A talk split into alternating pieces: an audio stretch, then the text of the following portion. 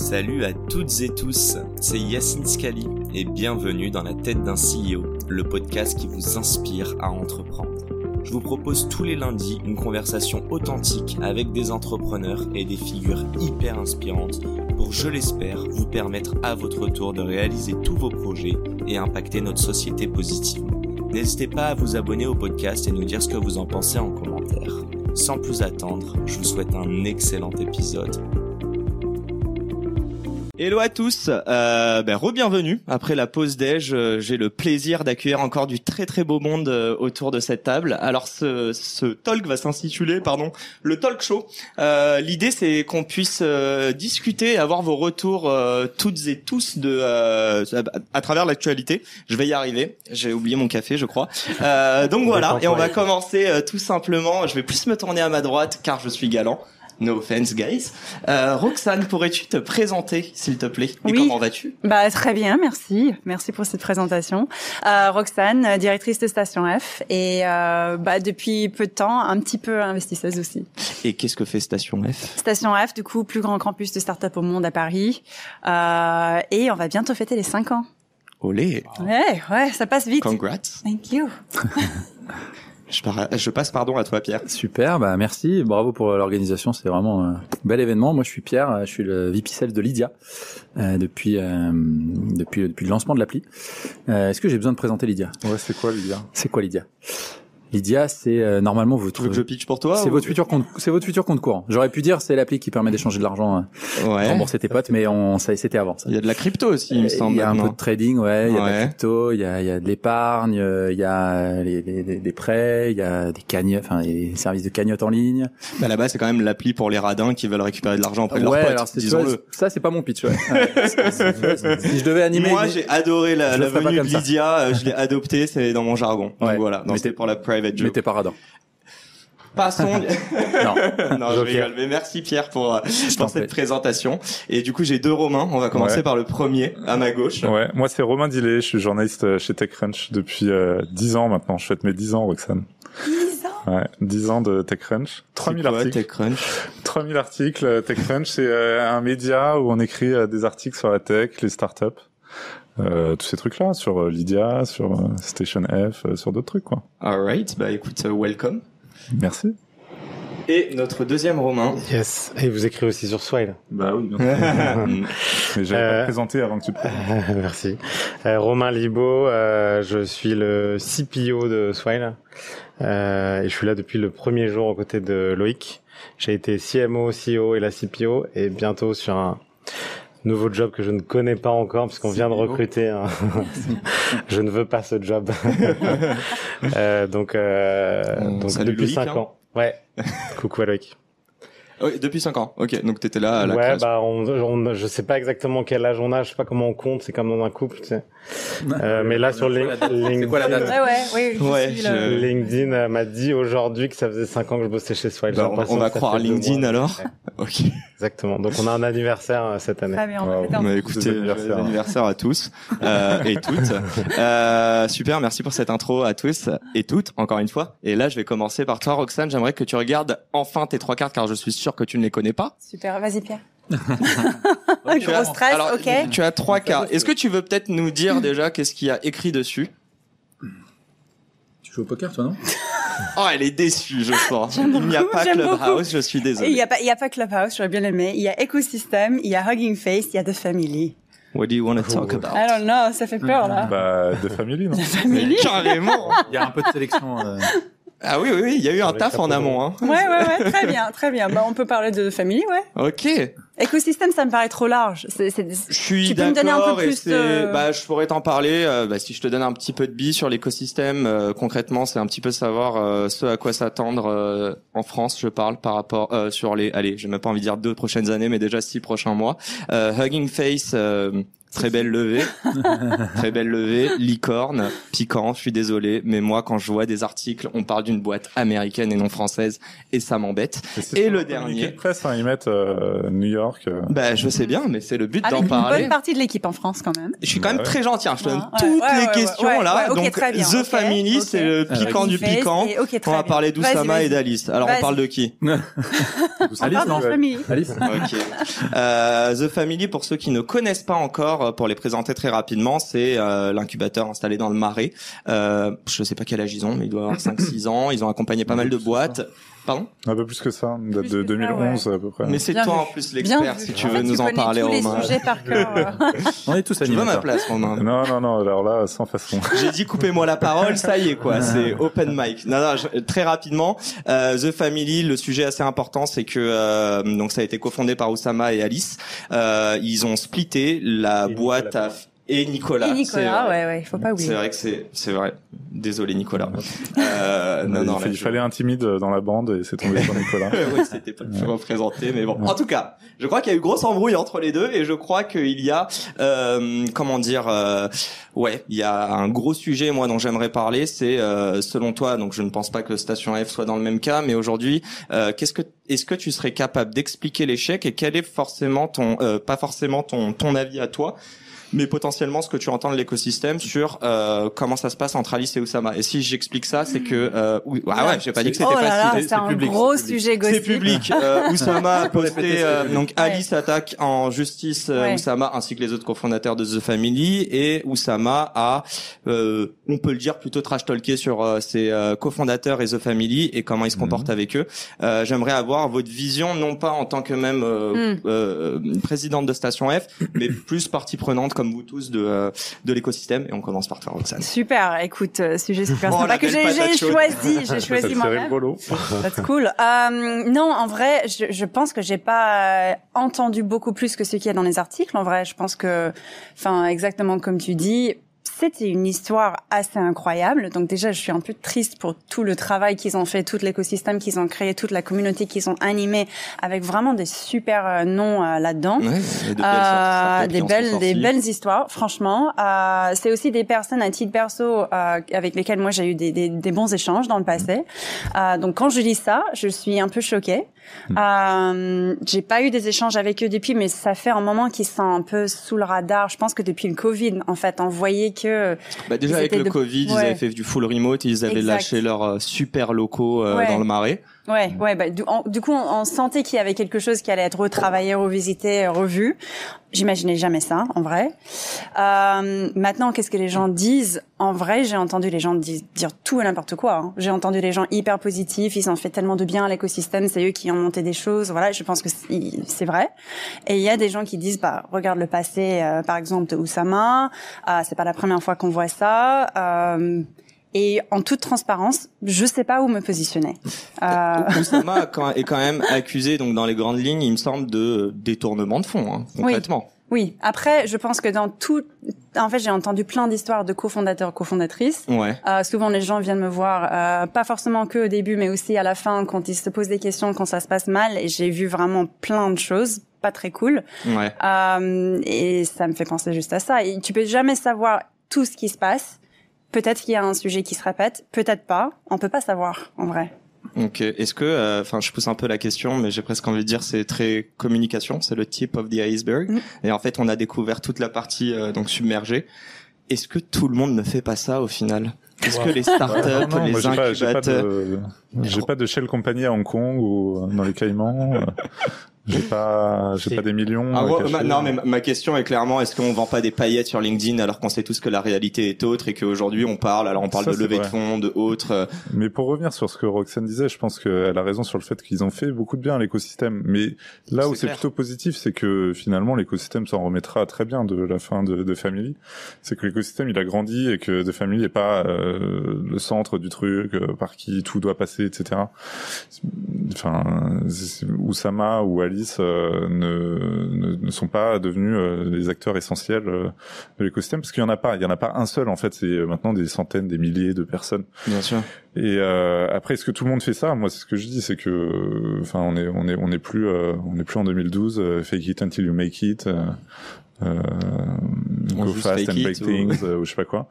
Et ça, enfin, je suis désolé, mais j'en vois souvent passer des entrepreneurs qui, en plus je le vois, ils disent n'importe quoi. Souvent, ça se retourne contre eux parce qu'après ils donnent un chiffre complètement bidon et qu'ils disent qu'ils ont euh, tant de chiffre d'affaires, qu'ils sont profitables, etc. Et après, ils cherchent à lever de l'argent un an plus tard. Bah, bizarrement, l'investisseur il va dire mais je comprends pas, vous avez pas dit ça dans la presse euh, il y a un an. Donc ça se retourne toujours d'une manière ou d'une autre contre les gens qui veulent être trop fake. Et je pense qu'il faut pas croire la vérité sur euh, la réalité LinkedIn, effectivement. Et euh, c'est pas comme ça qu'on construit des startups, c'est pas sur LinkedIn. Je crois que tout le monde agree on that. Euh, je, je, je suis enchéri une dernière fois dessus. Là, c'est beaucoup plus émotionnel. Euh, on est tous français. Toi aussi, Roxane, il me Ah, semble. Ouais, merci. Bravo. Merci. Bien- Bienvenue. C'est dur, c'était très dur. Hein. La communauté.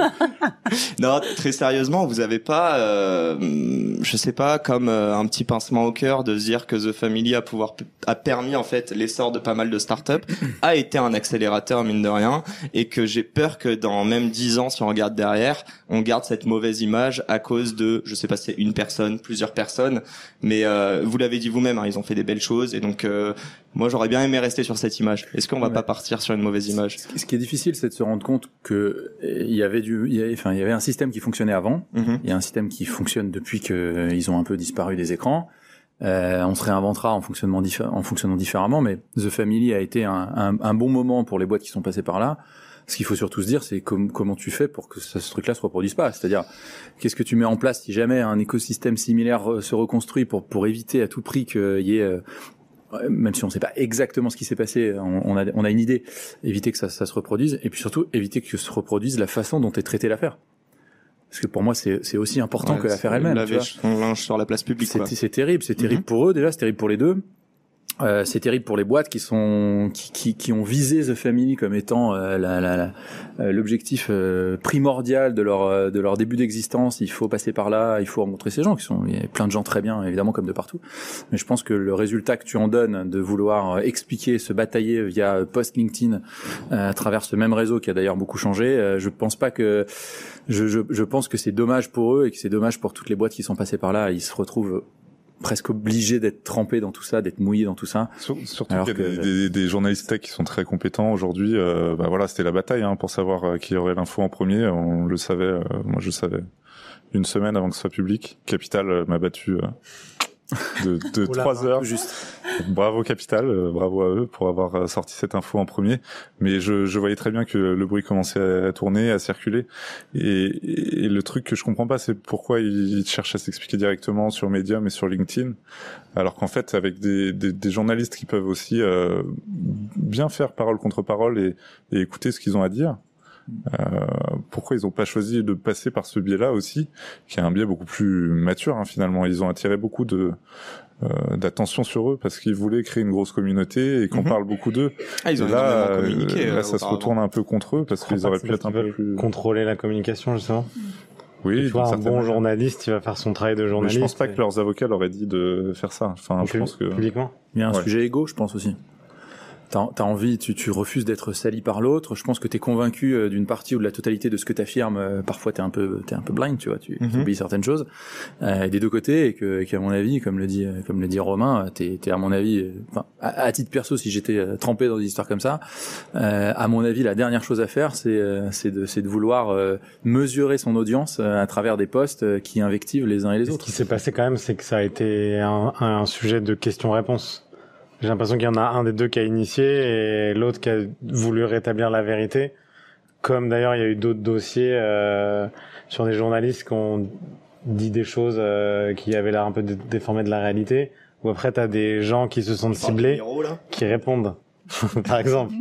Je l'ai pas mis dans la carte. On va en parler si tu veux.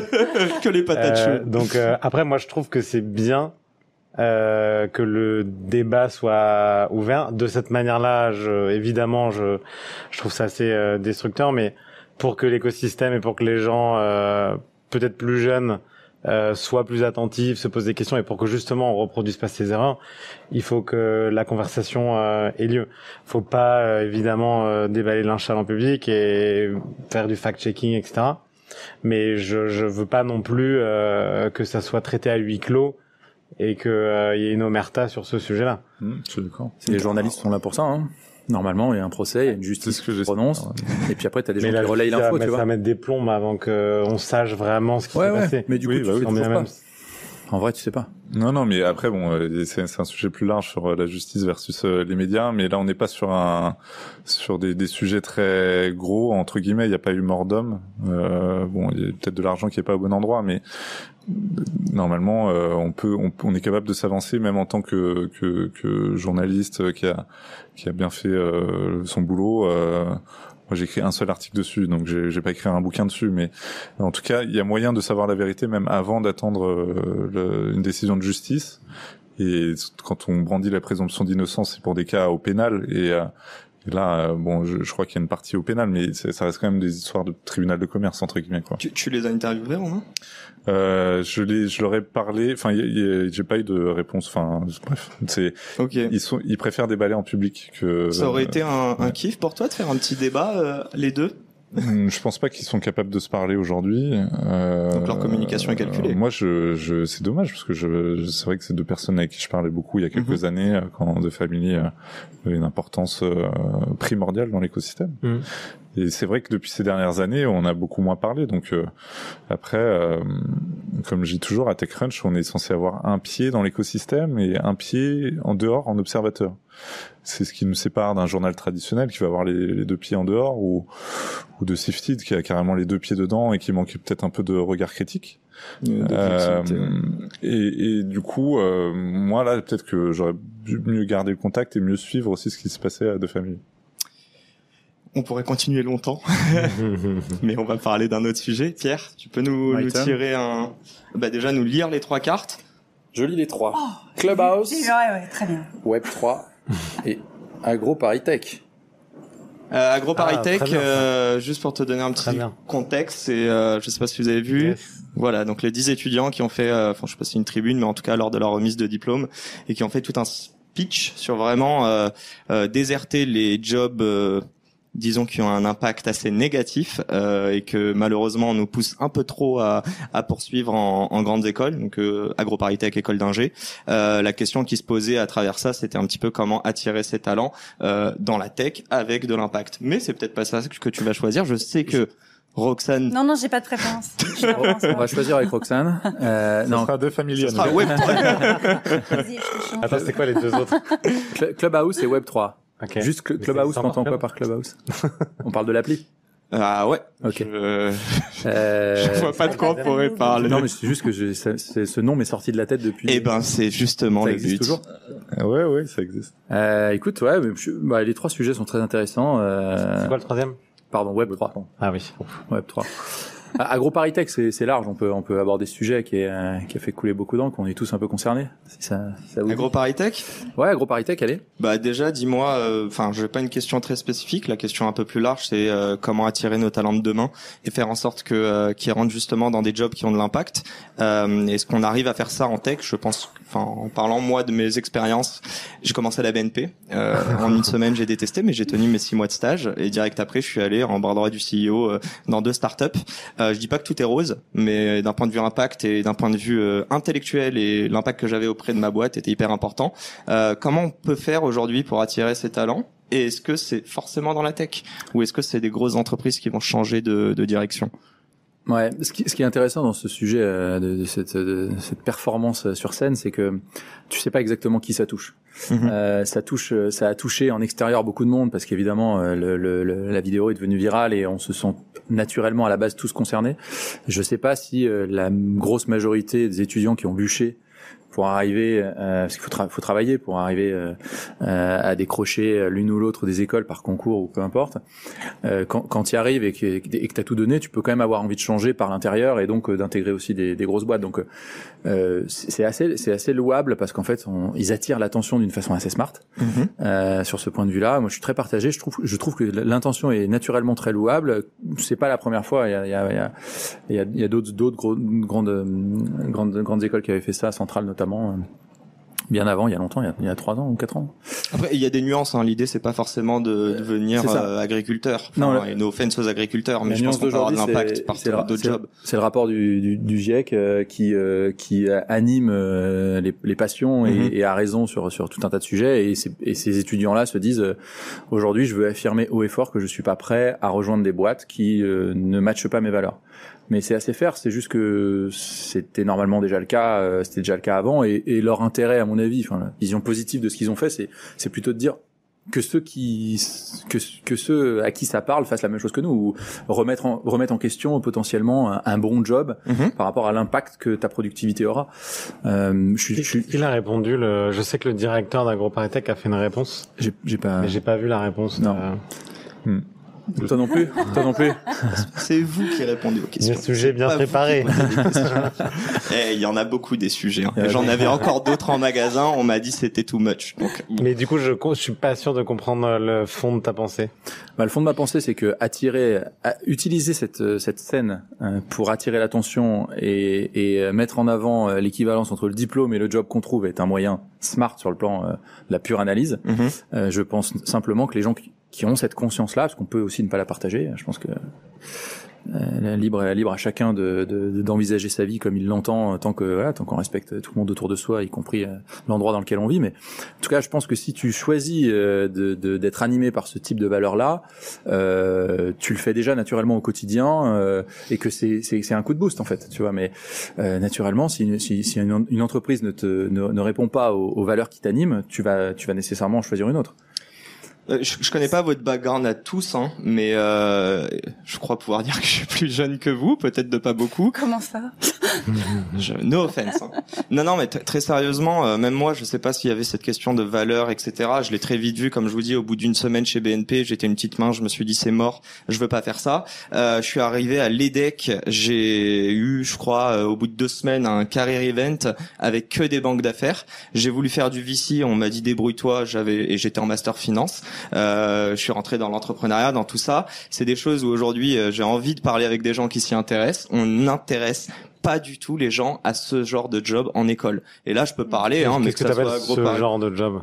Des jobs sur lesquels en fait tu vas avoir de l'impact et à la fin de la journée l'idée n'est pas forcément ta fiche de paye euh, ni on a parlé d'ego tout à l'heure l'idée est de te dire que tu as rendu un travail tu as délivré tu as apporté de la valeur à des personnes qui peuvent être tes clients comme d'autres stakeholders dans la chaîne de valeur et te dire euh, ouais je suis en phase avec moi-même. Et je sais même pas si ces questions là on se les posait ne serait-ce qu'il y a dix ans.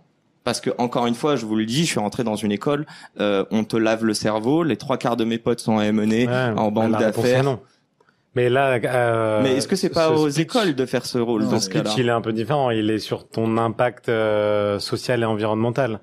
Euh, toi, ce dont tu parles, ton impact, c'est est-ce que tu vois le résultat de ce que tu fais en- dans une entreprise ou t'es pas Donc, genre plus à euh, l'échelle business. ouais. Voilà. Euh, Aujourd'hui, je pense, euh, enfin, je suis convaincu que tout le monde euh, cherche euh, et en quête de sens à minima sur euh, pourquoi je me lève tous les matins et et il y a tout un tas de sujets aux US et qui ici s'expandent un peu partout. Mhm. Mais euh, là, ce, ce, ce speech qui est clairement, du- de mon point de vue, du militantisme, euh, il vise à sensibiliser encore plus des gens qui ont des opinions euh, très fortes.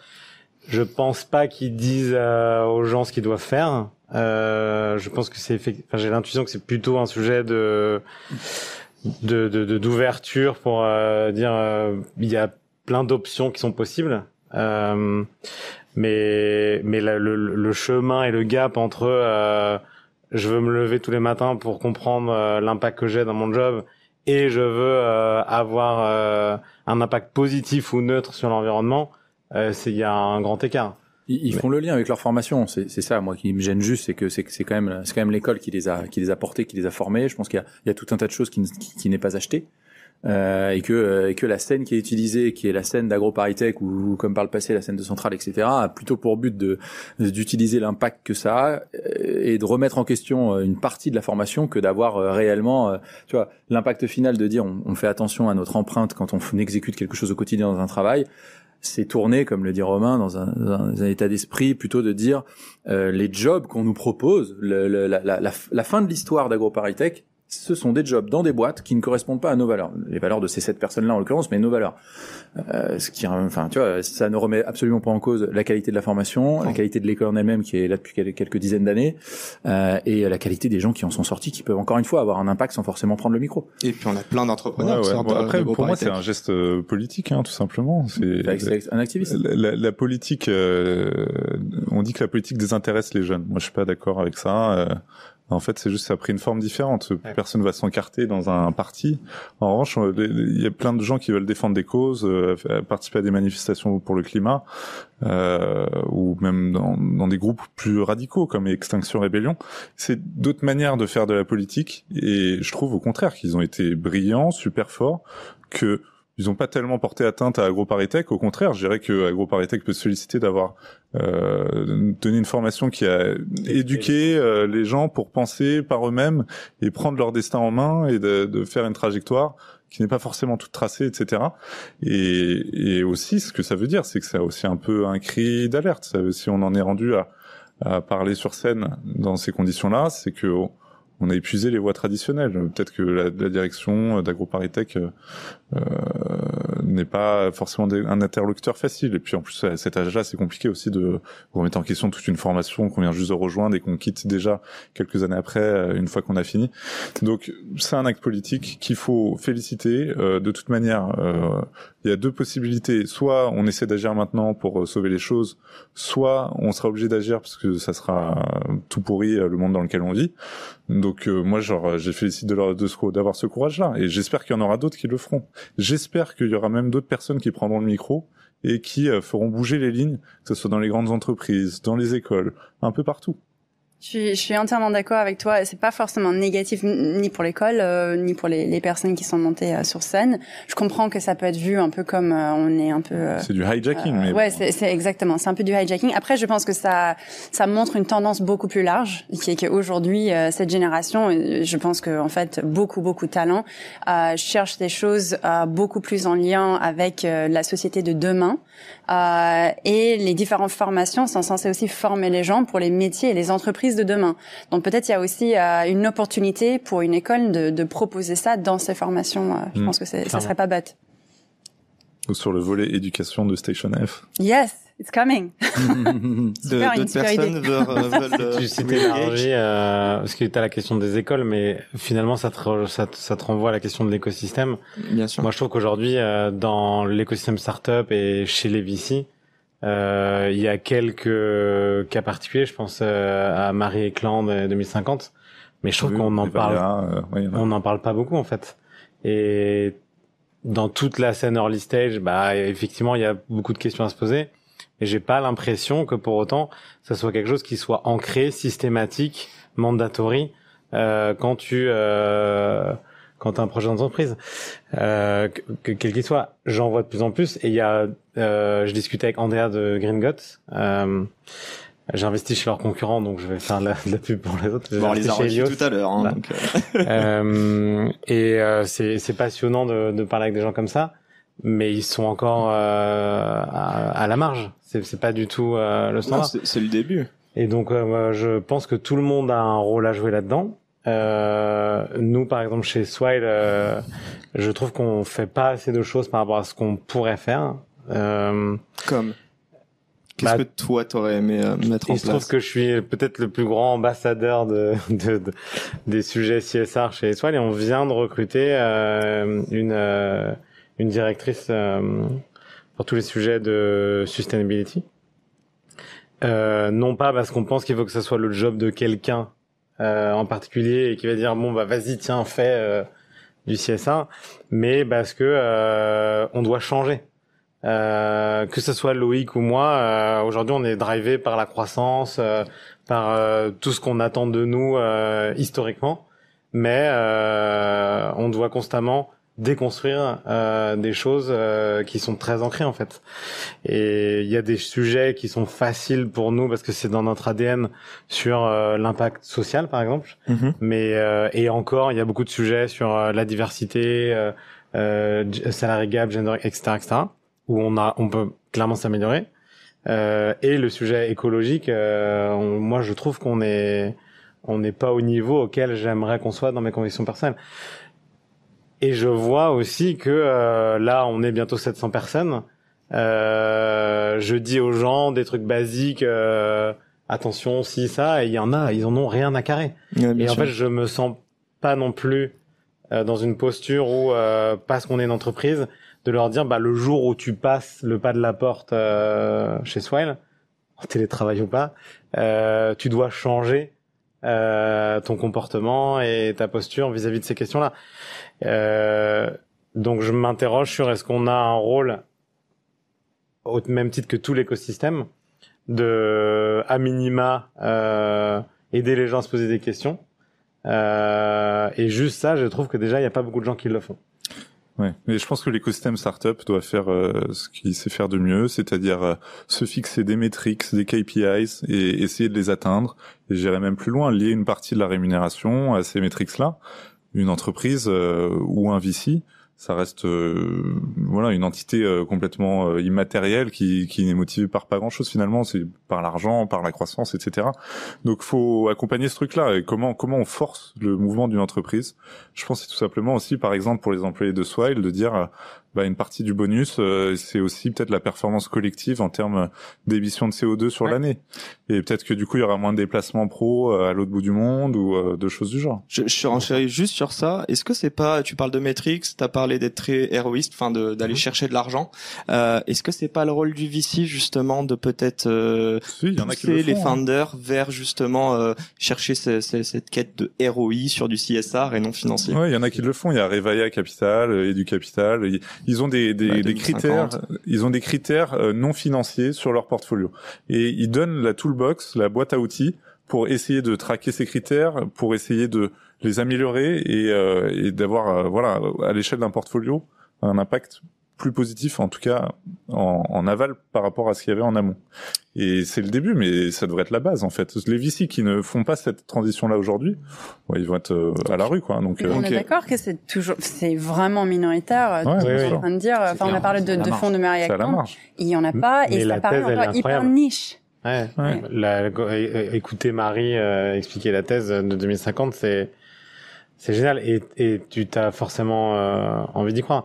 Le, le, sujet des VC, euh, moi j'ai l'impression qu'ils sont un, un, un jalon, euh, euh, une partie pronante d'une chaîne de valeur qui est quand même assez euh, C'est-à-dire que c'est leur grande. qui leur mettent la pression d'aller chercher du rendement. Et donc, moi je, je pense qu'aussi à un moment donné, euh, aujourd'hui, euh, je, je veux pas du tout me positionner pour être ministre de quoi que ce soit, mais euh, il, il y a énormément d'incentives à l'investissement. Euh, dans le capital des, des startups, euh, qui n'est absolument pas conditionné par l'impact euh, qu'elles ont euh, sur l'environnement social ou, ou l'environnement tout court. Et je trouve que c'est dommage, c'est quelque chose d'assez facile. Aujourd'hui, il y a beaucoup de gens qui ont la capacité, qui ont envie de redistribuer. On pourrait orienter un petit peu mieux ou un petit peu plus euh, les investissements euh, avec des cadeaux fiscaux, j'en sais rien. Je, je, je c'est qu'il faut mesurer, mesurer, mesurer. Exactement. Ouais. Mais tout le monde a un rôle à jouer, du gouvernement jusqu'au VC, toute la chaîne en fait doit se remettre en question. Bah écoute, euh, j'espère que le gouvernement nous écoute. Salut. euh, on va passer à toi, Romain. Est-ce que tu ouais. peux nous euh, nous tirer une carte euh, D'ailleurs, nous dire lesquelles tu as. Mais arrête de leur montrer. Alors, c'est toi qui lis et tout le monde découvre en même temps. C'est ciblé. Hein. Le premier première carte c'est GIEC. La deuxième c'est Twitter, mon plus grand péché. Et la troisième c'est plant-based meat, les viandes euh, à base de végétaux. Simili viande, ouais. Qu'est-ce que tu choisis? Bah, GIEC, je pense qu'on a beaucoup parlé de, de ce sujet-là de manière indirecte. Euh... Allez, prends la patate chaude. Pas difficile. allez, Twitter. On Twitter, oui. Allez. Pourquoi tu dis que c'est ton... Parce que je passe beaucoup trop de temps sur Twitter. Euh, okay. Je pense que la plupart des gens euh, passent leur journée de boulot sur LinkedIn, mais moi je reste. Euh, ok, deux questions trop, très rapides. Trop, Twitter. Rachat de Twitter par Elon, mais ça c'est vu et revu, je pense. Ou mais pas. surtout, hein Ou pas. Ou pas, non, ou pas, c'est vrai. Il y a un petit teasing en ce moment, et surtout, euh, moi, il y a un truc qui m'a, enfin, qu'il a annoncé, c'est qu'il voudrait remettre un Tr- Donald Trump dessus. Euh, donc, il avait été banni à l'époque parce que il avait, euh, euh, enfin, il avait été accusé de, de, de- Incitation. d'incitation à la prise d'assaut du, du Congrès. Donc bon, euh, j'aimerais savoir, euh, ouais, c'est quoi ton avis dessus Ah, Et J'ai puis, plein d'avis là-dessus. ouais. Notamment parce que c'est, j'aimerais aussi que tu lis ça par rapport à la euh, la liberté de pensée, d'expression, de parole, euh, voilà. Ouais, ouais, bien sûr. Euh, en plus, alors, Que vous avez le droit de rebondir aussi. sur euh, Elon Musk et Twitter, euh, moi je pense que le rachat il se fera pas déjà. Ça, on peut fermer ce sujet-là. Il cherche vraiment à en Bah, sortir. Dis-nous pourquoi troll, euh, tu penses c'est un troll, tu penses hein Ouais, je pense qu'il cherche, euh, il cherche à se faire mousser. Il cherche à. C'est pas une façon de négocier le prix, tout simplement Non, je pense pas. Parce qu'on négocie pas à la baisse quelque chose qu'on possède. Je trouve que c'est c'est Bah, pas il une me bonne semble qu'il a qu'il avait donné son accord. euh, j'ai oublié, ouais. j'ai une clause. oublié son nom. Vous l'avez reçu à la station. Ah bah oui, ça va lui coûter de l'argent. C'est pour ça que. Oui, mais bon, il- le c'est quoi un CEO de, milliard de Twitter. Euh, Oui, oui. Bah, Il est plus un milliard près. Ah oui, bah, et du coup, mais il, me, L'ancien. C'était avant. il me semble en tout cas qu'il avait donné son accord. Mais pour toi, ça reste un troll du coup. Moi, j'ai vu passer un emoji caca. hein. oui, qui a c'est été vrai. envoyé au- euh, au- au CEO de Twitter. Et peut-être c'est juste un. Tu fais pas de bon boulot, j'arrive. Non, un caca, ça manière, peut euh, tout et rien dire. Et je pense que Twitter est relativement bien géré depuis quelques années, avec quelques exceptions en fait. Ils ont réussi à tourner, euh, la, retourner la situation, euh, parce que pendant trop longtemps, euh, bah, c'est une plateforme avec beaucoup de hate speech, beaucoup de ouais de harcèlement, de, de, de on poussait les gens à se suicider. Euh, je pense que il y a qu'à demander à Bilal Hassani comment est son Twitter ou son Instagram, et il va dire que c'est une expérience horrible. Mhm. Et c'est toujours le cas aujourd'hui, mais il y a eu un peu de progrès. En termes de modération de contenu. Sur, euh, en tout cas, sur, ouais, sur euh, sur ces, ces choses-là, qui sont des propos euh, euh, condamnables par la loi et qui euh, n'ont pas lieu d'être et qui parfois mènent à des à des plaintes et même des condamnations en justice. Mais très clairement, le problème il est plus large que ça, parce qu'on va pas arrêter euh, le, le hate speech avec quelques plaintes et quelques condamnations. C'est un problème beaucoup plus systémique. Je vous conseille un bouquin qui s'appelle Le business de la haine, qui est un bouquin écrit par euh, Jean-Louis Missica et Henri Verdier, qu'ils ont publié il y, a, il y a deux mois, trois mois, qui est absolument génial et qui décrit un peu Bon, Jean-Louis Missica étant un expert de l'histoire des médias, les 150 dernières années des médias, mais plus précisément les 10 dernières années et ce qui se passe avec les réseaux sociaux. Et, et j'ai trouvé ça absolument génial parce que non seulement ils décrivent bien la situation, mais ils donnent les clés pour le futur et comment aborder ces sujets-là. Et je pense que euh, sur la condamnation de Trump de la plateforme, sur le fait qu'il a été banni de la plateforme, j'en ai parlé avec euh, avec Cédric d'ailleurs euh, au détour de je sais pas d'une rencontre, etc. Et j'étais assez d'accord avec lui sur ce sujet-là, pas sur tous les sujets, mais sur ce sujet-là, euh, qui disait que le- les propos de Trump étaient condamnables. En revanche, de donner autant de pouvoir dans une boîte privée, euh, c'est aussi euh, très inquiétant. On est d'accord. Et du coup, est-ce que Trump a sa place sur Twitter? À la limite, c'est pas tellement ça le sujet, mais comment comment on fait pour construire des réseaux sociaux ou des places publiques ouvertes, comme dirait Elon Musk, euh, qui sont construites pour euh, garantir le futur de la démocratie? Parce qu'on on en est là, en gros, hein, c'est à peu près ça le sujet. Et il y a du progrès au niveau de la réglementation européenne. Et d'ailleurs, j'aurais peut-être dû prendre les deux cartes, la carte euh, la carte GIEC aussi, parce que euh, moi, ce que je trouve bien dans les rapports du GIEC, c'est que ça permet de mettre ces sujets sur la table et de faire se rencontrer des acteurs très différents, des dirigeants, des euh, patrons d'entreprises polluantes, des chercheurs qui bossent sur le changement climatique. Et ben finalement, on est quand même obligé de se parler régulièrement, de faire des points, de mesurer les choses, etc. Moi, je pense qu'il faudrait la même chose sur les réseaux sociaux. Je pense que la, la réglementation européenne euh, qui, qui va être appliquée d'ici euh, l'année prochaine euh, avec le Digital Services Act, c'est une, très bonne chose. Euh, il faut plus de transparence algorithmique, ça c'est sûr. C'est Ouais. peut-être le seul point sur lequel je suis d'accord avec Elon Musk dans la vie en général. Et euh, et du coup c'est c'est tant mieux. Mais en fait Elon Musk ignore aussi la réglementation européenne, donc euh, c'est pas c'est pas c'est pas surprenant qu'il ait l'impression d'avoir inventé l'eau tiède. Quoi. Il a serré une franche main à notre, à notre Thierry Breton national. Oui, Thierry Breton. Il avait l'air euh, de dire, ça y est, c'est réglé, quoi. qui s'est transformé en, en, en- ouais ambassadeur de l'Europe sur ces questions-là. C'est ce qui est intéressant parce que j'aurais j'aurais pas parié là-dessus au moment de sa nomination. Ouais. C'est pas le profil le plus tech et le plus euh, le plus branché euh, qu'on qu'on puisse trouver. Mais euh, en plus, on le voit. Même euh, Thierry Breton m'a fait rire euh, la semaine dernière parce que il y a tout un débat sur les, les, les ports des iPhones parce que l'Union européenne veut imposer des chargeurs USB-C comme il y a sur les téléphones Android. Euh, et Apple dit mais non non non, c'est anti-innovation, etc.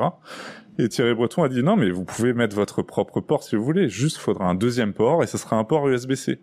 Et ce qui est marrant, c'est que les Américains l'ont pris au sérieux, alors qu'ils rigolaient très clairement Thierry Breton. Il sait très bien que Apple ne va jamais mettre deux ports sur son téléphone.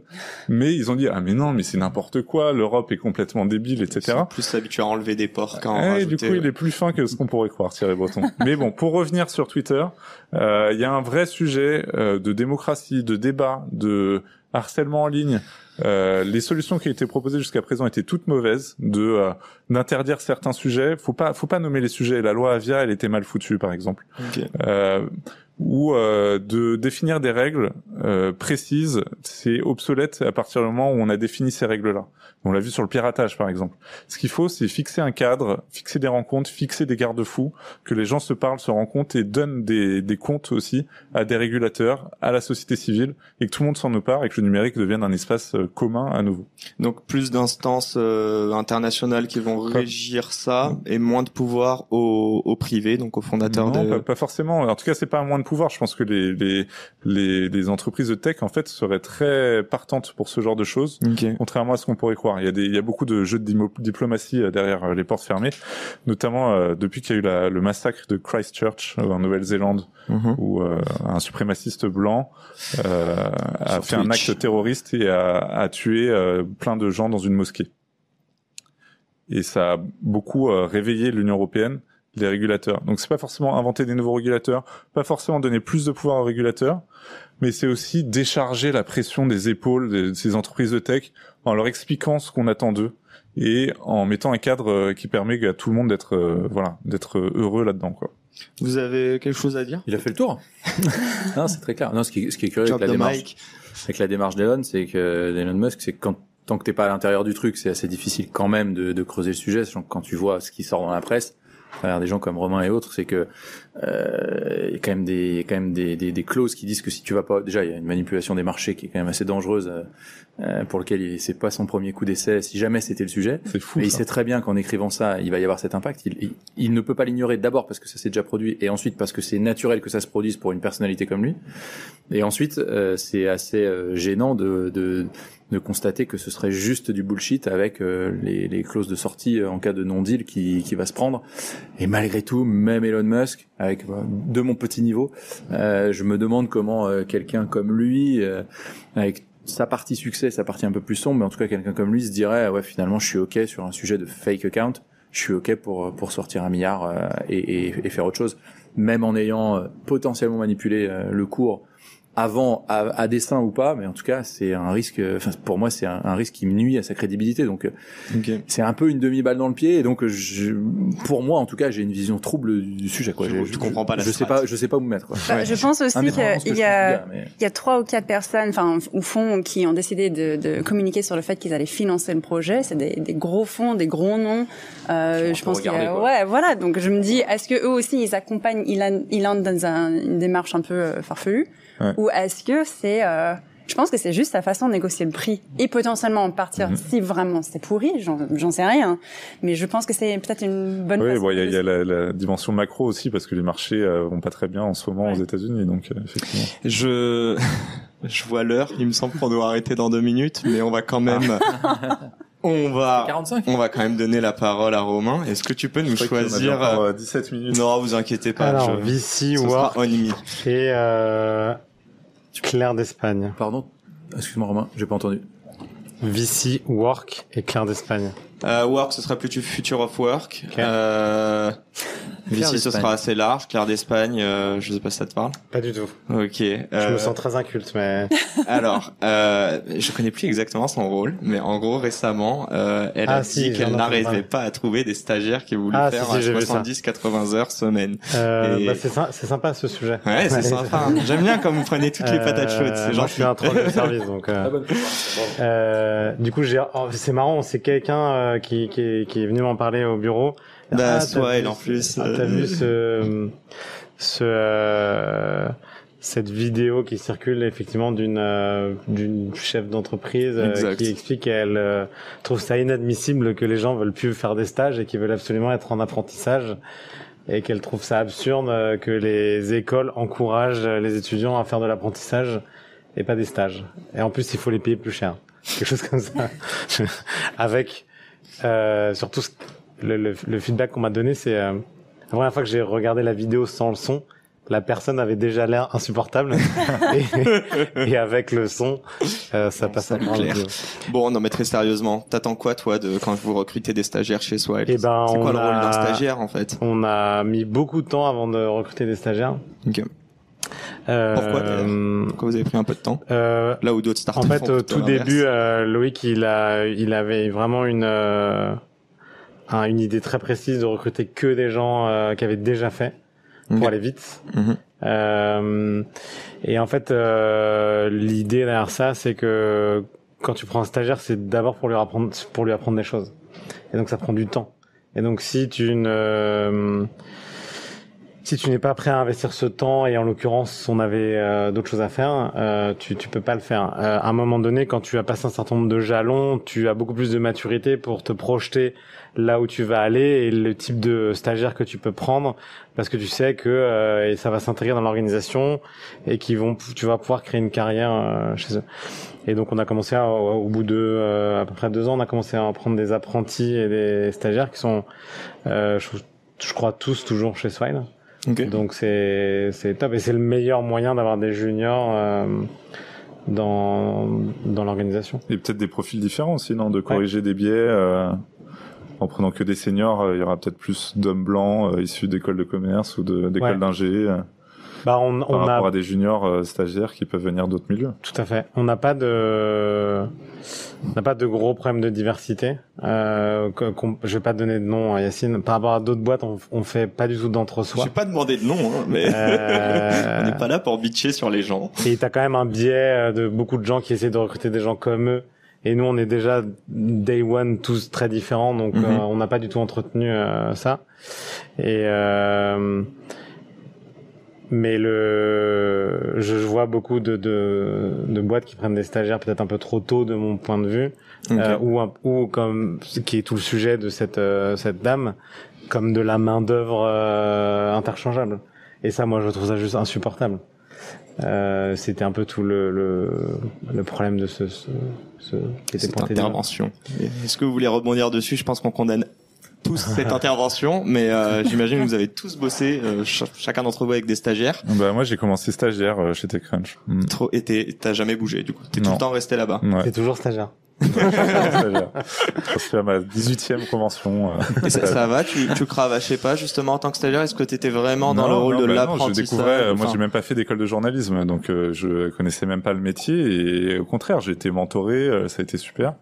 Été vachement bien encadré et, euh, et c'est comme ça que j'ai appris. Au début, bien sûr que j'étais moins efficace qu'un qu'un journaliste déjà installé et, et qui, qui sait faire son métier. Euh, mais après, je pense qu'on on sait aussi que c'est important de recruter des gens avec des profils différents. C'est aussi pour ça qu'on a des stagiaires chez nous et euh, de construire une espèce de d'école interne de la formation euh, TechCrunch. On s'en sert un peu aussi comme ça, de réfléchir sur les best practices, les qu'est-ce qu'on veut enseigner et c'est quoi notre boîte et ça nous fait réfléchir aussi même pour ceux qui ne sont pas stagiaires. Et c'est centre de pas, formation. c'est pas euh, justement, enfin, je, je reprenais justement euh, ce dont tu parlais, Romain, donc par rapport à lorsque Loïc a, mont- a remonté euh, donc sa deuxième venture, Swile. Euh, Est-ce que l'idée justement, quand tu prends un, un stagiaire, euh, notamment jeune et qui n'a pas d'expérience, c'est pas d'avoir quelqu'un de naïf en fait qui arrive dans ta boîte et justement un- qui n'a pas aussi- de C'est aussi la diversité dont, dont parle euh, Romain. Tu veux, tu veux pas monter une boîte de boomers. Donc, euh, euh, que si Ah, t'as que des cadres de 35, 40, entre 35 et 45 ans qui sont entre eux, euh, je, je parlais tout à l'heure dans la conférence de, de parisianisme, euh, de boîtes qui ont que un bureau à Paris. Bah, t'as la même chose sur l'âge. Ton, ton, si tu prends pas en compte euh, et moi, je vois aujourd'hui des. Donc, je suis un boomer, euh, bon an, mal an.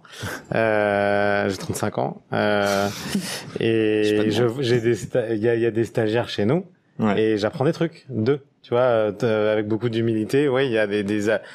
Euh, parfois, il me parle d'un, d'un, d'un truc, je dis, mais c'est quoi, c'est une appli? Non, c'est un foot course. euh. et du coup, Such a euh, boomer. mais j'assume, et tu vois, si, euh, si on, si on n'avait pas ça, je passerais à côté de plein de choses. Ouais. Et je suis pas sur TikTok et tout, et voilà. et voilà. Et Pas encore. Mais il y a des vidéos d'Oussama sur TikTok qui sont reprises. Ah, voilà, faut que j'aille sur euh, TikTok, alors. Euh, vous voulez peut-être rebondir dessus, euh, Ouais. ouais. Rox, Pierre Du coup, nous, euh, avec nos stagiaires, ben, je pense que l- beaucoup, beaucoup de nos stagiaires ont fini à Station F. Enfin, on a proposé quelque chose à la suite euh, de leur stage. J'avais même un de nos premiers, euh, enfin, stagiaires dev qui est passé CTO de Station F pendant 5 ans. Euh, on a on a pris à 19 ans, donc euh, Wow. gros euh, gros pari, mais il a fait un super taf. Et j'ai d'autres personnes aujourd'hui qui sont euh, dans l'équipe euh, de façon permanente, mais parce qu'ils ont commencé un stage. Et après, j'ai beaucoup de personnes qui sont allées euh, dans l'écosystème, qui sont dans les VC, qui ont monté des boîtes. Donc je pense que si je peux avoir des stagiaires qui font soit quelque chose dans l'équipe Station F, soit quelque chose de très impactant dans l'écosystème après, je suis hyper fière de les avoir formés et de leur passage à Station F. Super, merci. Et Bah, je je crois que tu as le mot de la fin, Pierre. Ah, voilà. Pression, Attention. Hein. pression, pression. Non, je partage totalement. je- bon, on est, tous- on est tous en phase. Je pense qu'il faut pas oublier aussi qu'on a été, pour la plupart d'entre nous, on a été que beaucoup l'oublient ça en fait. Quel tard de trouver un stage. Et, et- et que même en faisant preuve d'humilité, euh, t'as amené des choses en étant stagiaire et tu peux t'en rendre compte. Et, évidemment, évidemment, surtout, c'est venu dans l'autre sens. Euh, moi, mon, euh, j'ai été, j'ai stage et une partie apprentissage avec un, un- celui qui est resté mon mentor, qui, qui s'appelle Nicolas. Je veux dire, il m'a, il m'a quasiment tout appris. et je pense que le, le- le- la, bonne idée dans tout ça, malgré tout, c'est que ça reste euh, le premier pied dans le monde professionnel. C'est-à-dire, c'est la première étape, que ce soit à travers les remarques malvenues de la, vidéo dont on parle là, et, euh, en règle générale de, de, de la nécessité pour les boîtes d'employer des stagiaires. Je dis bien la nécessité. Euh, ça reste, euh, ça reste quelque chose qui va apporter à tout le monde, avec euh, la fraîcheur dont parlait Romain tout à l'heure, hein, sur des sujets dont on n'est plus tellement euh, euh, à la page malgré tout. Euh, je, fais, je suis la même génération que toi. Et en réalité, euh, Romain, il a tout un tas de trucs à transmettre euh, qu'il a accumulé et que ces personnes-là ne trouveraient jamais sans rencontrer des boîtes euh, bienveillantes euh, qui vont prendre le temps. Après, ce qu'on oublie très souvent de dire, c'est qu'il y a la réalité du quotidien. La réalité du quotidien, ta boîte, elle tourne. euh, euh, Il y a pas euh, l'essentiel, c'est d'y consacrer du temps, mais parfois tu peux pas, et c'est pas une mauvaise volonté, c'est pas un problème humain. C'est euh, la vie des boîtes comme celle qu'on a qu'on a démarré ou, dans lesquelles ou qu'on a rejoint qui justifie parfois tout simplement de, de de gérer au, au jour au jour le jour et pas avoir un programme parfait pour le stagiaire, mais j'ai pas vu d'énormes déceptions dans, dans tous mes potes qui ont vécu la même chose, qui ont eu des, des stages ou qui sont eux-mêmes devenus recruteurs. Ouais. J'ai pas vu de choses qui se sont super mal passées. Le sujet rémunération a bien évolué depuis longtemps et normalement maintenant, euh, on se rend compte que 8 heures par jour d'un stagiaire ou 8 heures par jour de quelqu'un qui a 5 ans d'expérience, ça reste 8 heures par jour. Ouais. Euh, et il faut en même temps valoriser une expérience euh, aussi d'un côté et de l'autre. Voilà, tout ça doit être euh, quand même plus du bon sens que d'une réglementation ou des choses. euh.